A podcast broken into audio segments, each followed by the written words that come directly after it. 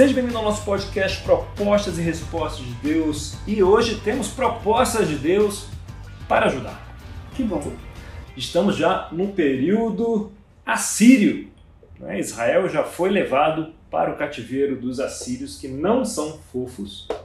E na última discussão falamos de Jonas e Naum, né? que falaram a Israel que já estava no cativeiro da Assíria. Jonas, qual era a palavra que simbolizava Jonas?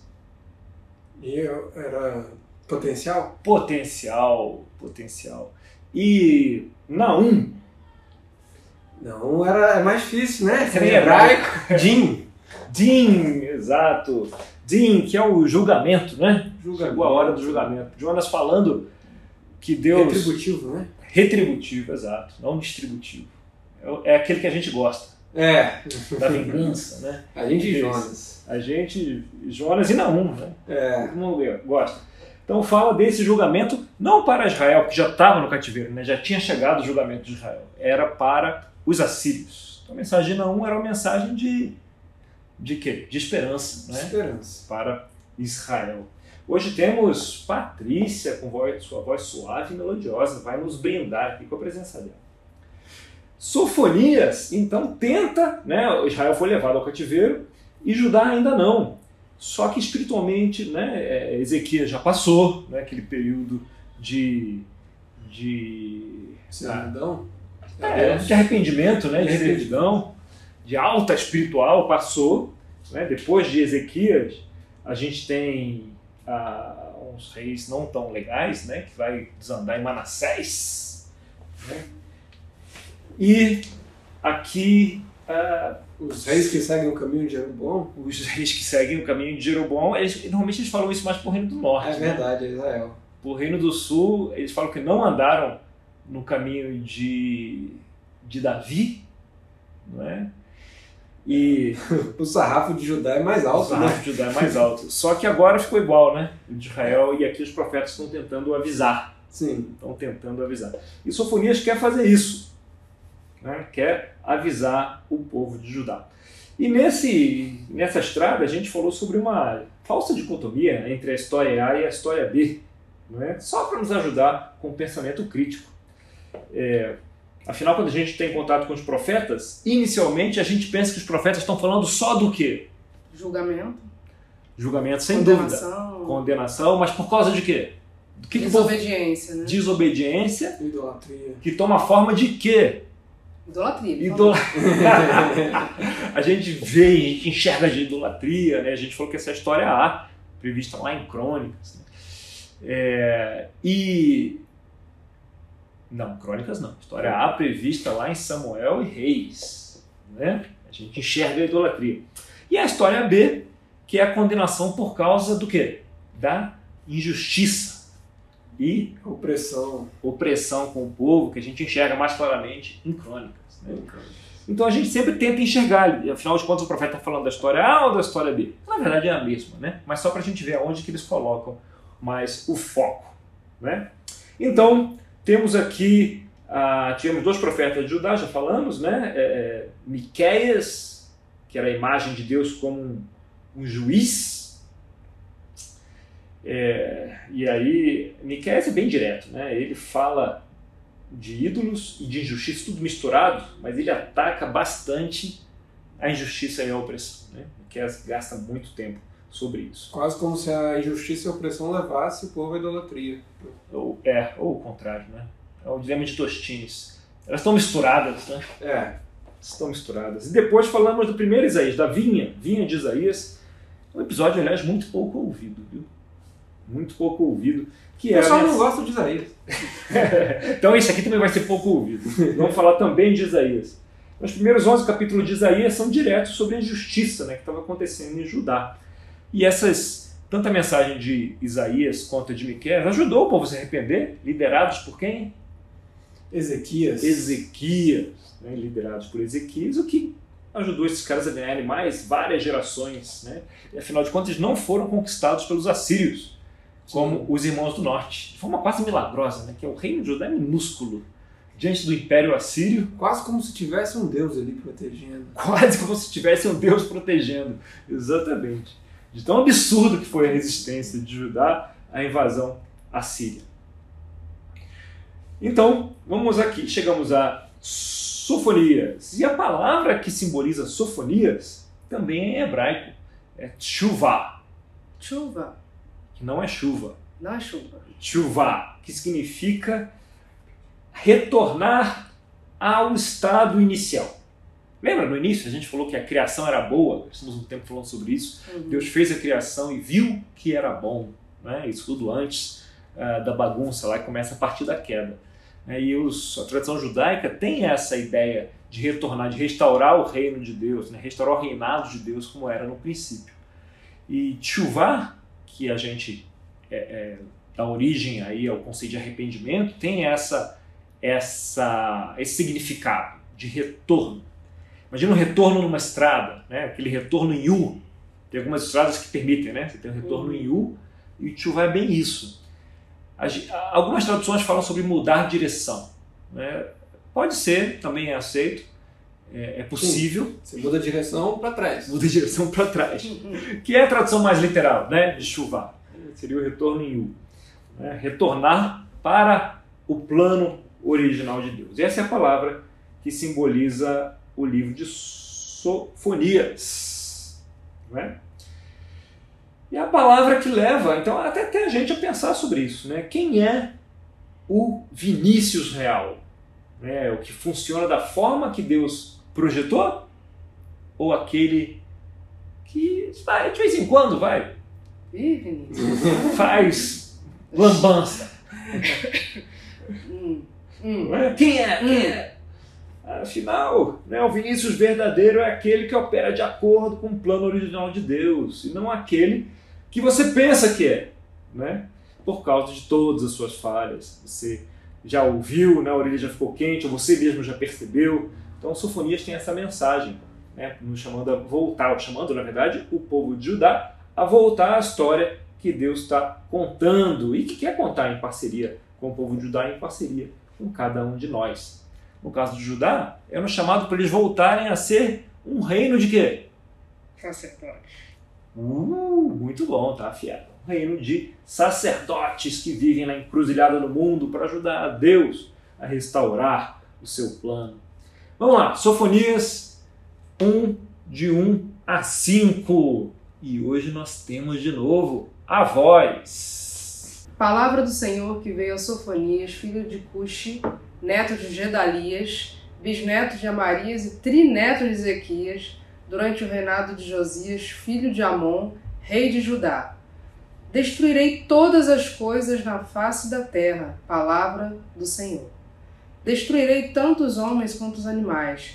Destruirei as aves do céu e os peixes do mar, os que causam tropeço junto com os ímpios. Farei isso quando eu ceifar o homem da face da terra, declara o Senhor. Estenderei a mão contra Judá e contra todos os habitantes de Jerusalém. Eliminarei deste lugar o remanescente de Baal, os nomes dos oficiantes idólatras e dos sacerdotes, aqueles que no alto dos terraços adoram o exército de estrelas, quando se prostram jurando pelo Senhor, e também por Moloque. Uh, olha a situação espiritual de Judá. O que, que os sacerdotes estão fazendo mesmo? Estão adorando o exército de estrelas que se prostram jurando pelo Senhor e também por Moloque. Eles estão aí apostando em que, pedindo ajuda para o que vier, né? É, em vez de voltar para o original, estão voltando para o que fazia o, o pai de Ezequias, né, Acais, Acais. que chegou a sacrificar um de seus filhos. O irmão mais velho de, de Ezequias, ó, queimou. É, às vezes, né? E Deus aproveitou isso. né? Talvez, né, para mostrar onde eles estavam. E agora está tentando mostrar de novo, né? Sim. Aqui, onde eles estão. É, e aqui, adoração a Moloch, né? E esse lugar onde isso era feito, né, era horroroso, né? Onde eram queimados os, né, os sacrifícios infantis, né, de crianças. Moloch é, é como uma evolução de Baal, né? Conta-se sobre o Garrena, né, que traduzido aí como uh, o inferno, que era esse vale ao lado de Jerusalém, onde acontecia essas coisas nessa época, onde bebês eram sacrificados e viria a se tornar algo como um, um lixão, né? um depósito de rejeitos da cidade de Jerusalém, onde tudo de é, que era descartado era jogado nesse vale. Então ficou uma herança aí dessa época. Jesus faz menção a essa herança. Né? É, vamos lá, verso 6 ao 9, o que, que diz? Aqueles que se desviam de seguir o Senhor, não o buscam nem o consultam. Calem-se diante do soberano Senhor, pois o dia do Senhor está próximo. O Senhor preparou um sacrifício, consagrou os seus convidados. No dia do sacrifício do Senhor, castigarei os líderes e os filhos do rei e todos os que estão vestidos com roupas estrangeiras. Naquele dia castigarei todos os que evitam pisar na soleira dos ídolos, que enchem o templo de seus deuses com violência e engano. Hum, templo dos seus deuses com violência e engano. História A ou história B aqui? História A. Parece estar tá falando de idolatria. idolatria. Mas ele fala de violência. Hum. Violência e engano. Violência, história B, história A e B, tudo misturado. Né? Tudo misturado. Eu também fiquei curioso com esse negócio vestido de roupas estrangeiras. Eu não sei se é. eu tô já querendo acusar que eles estão roubando os estrangeiros ou se eles só estão realmente fazendo comércio com eles. É, não vamos acusá-lo, né? Quem, quem acusa, inimigo é. Isso. Pois é. quem avisa, amigo é. Quem acusa, inimigo é. Não dá para separar a história da A e da B aqui. Se fosse sangue, seria do tipo AB. né? Vamos lá, Sofonias, o que, que tem no verso 14? Vamos pular um pouquinho para 14. O grande dia do Senhor está próximo, está próximo e logo vem. Ouçam, o dia do Senhor será amargo, até os guerreiros gritarão. É, é, aquela história. Não pensem que os atos de Ezequias os livrarão para sempre. O dia está chegando, fique esperto. Né? Vamos lá para o capítulo 2 até o verso 3. Reúna-se, ajunte-se, nação sem pudor, antes que chegue o tempo determinado e aquele dia passe como a palha, antes que venha sobre vocês a ira impetuosa do Senhor, antes que o dia da ira do Senhor os alcance. Busquem o Senhor todos vocês humildes do país, vocês que fazem o que ele ordena. Busquem a justiça, busquem a humildade. Talvez vocês tenham abrigo no dia da ira do Senhor. Hum, talvez o quê? Vocês um abrigo no dia da ira do Senhor. É, é, olha o tom aqui, turma. A gente fez bobagem, viu? Aliás, a gente não fez bobagem. A gente fez muita besteira. Mas muita. Agora, olha só, se vocês quiserem viver, ouça aqui, porque talvez, talvez, só talvez vocês tenham abrigo no dia da ira do Senhor. Hum. E agora ele já não está mais falando da Síria, né? tem uma nova força batendo a porta. Qual é esse novo império que está batendo a porta deles? Não apareceu aqui ainda. Babilônia. Babilônia. Tum, tum, tum. Babilônia, Babilônia está agora batendo a porta. Né? É interessante que nesse ele, ele fala também que para buscar, para poder buscar esse abrigo, né, para que eles possam ter esse abrigo, eles têm que buscar a justiça e a humildade, né, que é que é o contrário da, da, da fonte B, né? Uhum. É... Exato, né? Que é arrependimento da história B, né? É, o arrependimento da história B. É justiça da opressão. E aí ele começa a explicar, usar um padrão que a gente já viu. O que, diz aí no verso 8? É, ouvi os insultos de Moabe e as zombarias dos amonitas que insultaram o meu povo e fizeram ameaças contra o seu território. Ele fala de Moab, dos Amonitas, ele está falando dos vizinhos né, da nação de Judá, e ele vai passando por outros vizinhos. Ele demonstra né, a preocupação que Deus demonstra com a conduta aqui, com é ruim né, dos vizinhos, ele vai eventualmente demonstrar com Judá também, a tal da injustiça da opressão. Né? Ou seja, a gente tem idolatria, mas a questão que ele grita mais hum, é, é ele não está focando exatamente na forma que eles adoram, mas no que eles fazem com os outros. Né? Os insultos de Moab, a zombaria dos Amonitas, né? fizeram ameaças contra o seu território. Está falando dessas ações. Até porque se fosse condenar eles por idolatria seria muito fácil, né? Seria muito fácil. Né? Eles nunca se livram dos altares. Né? É, eles são de outros povos que adoram outro Deus. Deus não escolheu É. eles, né? Exato. Eles já viveriam condenados, não precisariam sofonias. Isso deveria vir desde antes. É, é por, por premissa, né? Por premissa. Muito bem. Vamos ao 15 agora. Essa é a cidade que exultava, vivendo despreocupada, e dizia para si mesma: Eu e mais ninguém. Que ruínas sobraram! Uma toca de animais selvagens. Todos os que passam por ela zombam e sacodem os punhos. Hum. Ô Jerusalém. Né? Aí a mensagem, a mensagem aqui, ó, Babilônia está chegando e ninguém vai escapar. Até a Síria, né? Aqui ele está falando de Nínive. Nem o povo de Judá. Agora, vamos ver aqui em Sofonias 3, ele fala sobre Judá. O que, que ele fala aí para Jerusalém? Sofonias 3, 1 a 4. Ai da cidade rebelde, impura e opressora. Não ouve a ninguém e não aceita correção. Não confia no Senhor, não se aproxima do seu Deus. Esse ele está falando que não confia no Senhor, né? Para os outros ele não fala isso. É. Ele fala da conduta, da opressão. Mas para Jerusalém ele tá, tá Hum. falando disso. Né? No meio dela, os seus líderes são leões que rugem. Seus juízes são lobos vesper- vespertinos que nada deixam para a manhã seguinte. Seus profetas são irresponsáveis, são homens traiçoeiros. Seus sacerdotes profanam o santuário e fazem violência à lei. Hum, seus líderes são tão ruins como o quê? Leões. É, exato, estão se comportando do mesmo jeito que as nações, né? Ao lado, que os vizinhos. Né? E qual é o problema? No verso 5 aí, a gente tem uma ideia. Qual é o problema? Lê o verso 5, por favor. No meio dela está o Senhor, Uh, no meio disso tudo, quem está?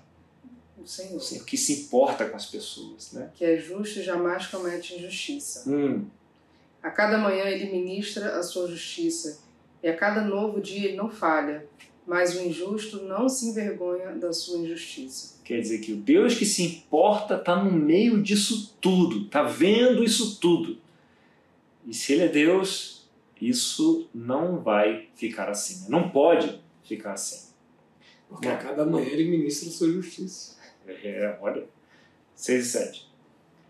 Eliminei nações, suas fortificações estão devastadas. Deixei desertas as suas ruas. Suas cidades estão destruídas. Ninguém foi deixado, ninguém. Eu disse à cidade: Com certeza você me temerá e aceitará a correção. Pois então a sua habitação não seria eliminada, nem cairiam sobre ela todos os meus castigos. Mas eles ainda estavam ávidos por fazer todo tipo de maldade. Aqui até, até dói um pouco, né? Você sente o coração de Isaías. Né? Fala, pô, eu disse a cidade. Ou É, Sofonias, desculpa. Sofo- Eu disse à cidade, com certeza você me temerá e aceitará a correção, pois então, desse jeito, sua habitação não seria eliminada. Dá para ver que como Sofonias tinha esperança, né? É... Só que, mais, mais, mais, Hum. eles estavam ávidos pelo quê? Para fazer todo tipo de maldade. Para Uhum. fazer todo tipo de maldade. Quer dizer, olha, Deus está falando assim: vou fazer um negócio aqui com as nações ao redor, vou rapar as nações ao redor, vai vir a Babilônia aqui, até a Síria vai cair, e com certeza eles vão me dar ouvido. Mas eles ainda estavam ávidos para fazer todo tipo de maldade. Então, ou seja, quando chega nesse ponto, ele já viu, já avisou, já mostrou o que vai acontecer, já desenhou com as nações ao redor. Então, para restaurar a Shalom, é hora de uma outra estratégia, né? Só tem um jeito. O que, que diz aí no verso 8? Por isso, esperem por mim, declara o Senhor, no dia em que eu me levantar para testemunhar. Decidi ajuntar as nações, reunir os reinos e derramar a minha ira sobre eles, toda a minha impetuosa indignação. O mundo inteiro será consumido pelo fogo da minha zelosa ira. Hum. Sofonias é bem didático. Né? Ele, o que Deus vai fazer e por que precisa fazer e o que vai acontecer. Né? Então, ele disse lá né, o que aconteceu, ele rapou as nações, né? eles tinham esperança de arrependimento, mas ainda estavam ávidos para fazer o mal. a causa. Né? Por isso esperem por mim. O que, que eu preciso fazer, declara o Senhor? No dia em que eu me levantar para testemunhar, decidi juntar as nações, reunir os reis e derramar a minha ira sobre eles, toda a minha impetuosa indignação. Bem didático. Né? Uhum. Se fosse hoje em dia, ele estaria com um PowerPoint uhum. explicando tópico a tópico, tópico a tópico o que ia acontecer. E como sempre, no fim, um pouco de esperança, né? O que, que tem aí no verso 9? Então purificarei os lábios dos povos, para que todos eles invoquem o nome do Senhor e o sirvam de comum acordo. Hum, então, um pouquinho de esperança, né? 12 ao 17, Mas um pouco deixar... mais de esperança. Mas deixarei no meio da cidade os mansos e humildes, que se refugiarão no nome do Senhor. O remanescente de Israel não cometerá injustiças. Eles não mentirão, nem se achará engano em suas bocas. Eles se alimentarão e descansarão, sem que ninguém os amedronte. 17. Cante, ó cidade de Sião, exulte, ó Israel. Alegre-se, regozije-se de todo o coração, ó cidade de Jerusalém. O Senhor anulou a sentença contra você. Oh. Ele fez retroceder os seus inimigos. O Senhor, o Rei de Israel, está em seu meio. Nunca mais você temerá perigo algum. Naquele dia se dirá a Jerusalém: Não tema, ó Sião, não deixe suas mãos enfraquecerem. O Senhor, o seu Deus, está em seu meio, poderoso para salvar. Ele se regozijará em você, com seu amor a renovará. Ele se regozijará em você, com brados de alegria. Tá bonito esse final, né? Eu? Tá bonito esse final. Veja esse o problema que Sofonias é, coloca né, no, no, livro dele aqui em três capítulos. Né? Você tem a idolatria, e a conduta, o comportamento e a liderança de vocês, sacerdotes, né, os oficiantes, estão levando vocês a tratarem as pessoas injustamente. E eu espero que vocês se arrependam, chuvar e acordem, porque o que os aguarda no capítulo 2 é o quê? Julgamento. Né? Julgamento, a ira. Vai cair a Filístia, vai cair Moab, vai cair Amon, Cush e até a Síria e você, adivinha só, não ficará de fora. Eu pensei que depois de trazer julgamentos nas nações ao redor, você iria se arrepender, mas não. Isso não aconteceu. Então, eu vou, vai chegar a sua vez, né? E eu vou usar essa destruição e esse julgamento para purgar, purificar quem você é. Porque no fim, o que o espera do outro lado dessa fase é esperança e restauração. Amém. É, você fala, pô, mas tem esperança no fim. Tem, mas não era para eles. É tipo, depois que vier a ira, depois que acontecer o que vai acontecer, que vier o julgamento de Deus, depois que vocês forem purgados e purificados, aí isso vai acontecer.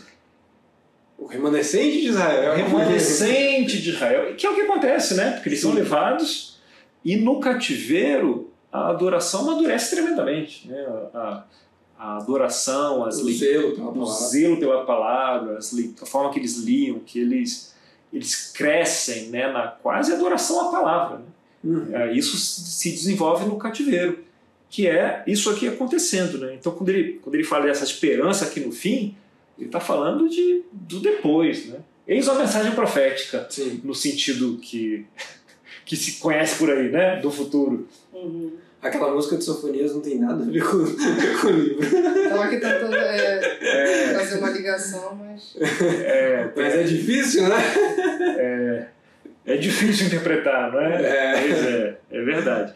Então, Sofonias é isso, né? Ele tá, você sente aqui a angústia dele, a mensagem dele é clara, é didática, tem tanto idolatria como maldade, opressão, uhum. né? A agonia de Sofonias ao ver o povo sendo avisado e e não reagindo, mas ainda tendo desejo de, de fazer maldade, né? e a necessidade que Deus tem de purgar, né? de trazer o julgamento, purgar para que eles pudessem uh, re, recriar, reconstruir, restaurar o, o desejo de obediência. Né? E isso só foi acontecer mesmo no cativeiro.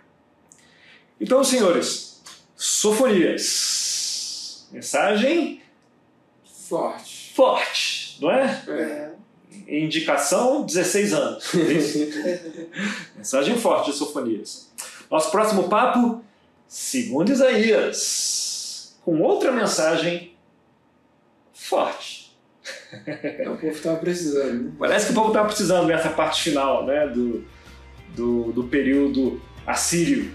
Estava precisando. Então até lá, hoje tivemos Patrícia, com sua voz suave e melodiosa, e Vinícius, o Pessoa. É? A pessoa. Ou Pessoa, a Os Pessoa. dois servem, Os eu dois atendo pelos dois. Até a próxima, pessoal.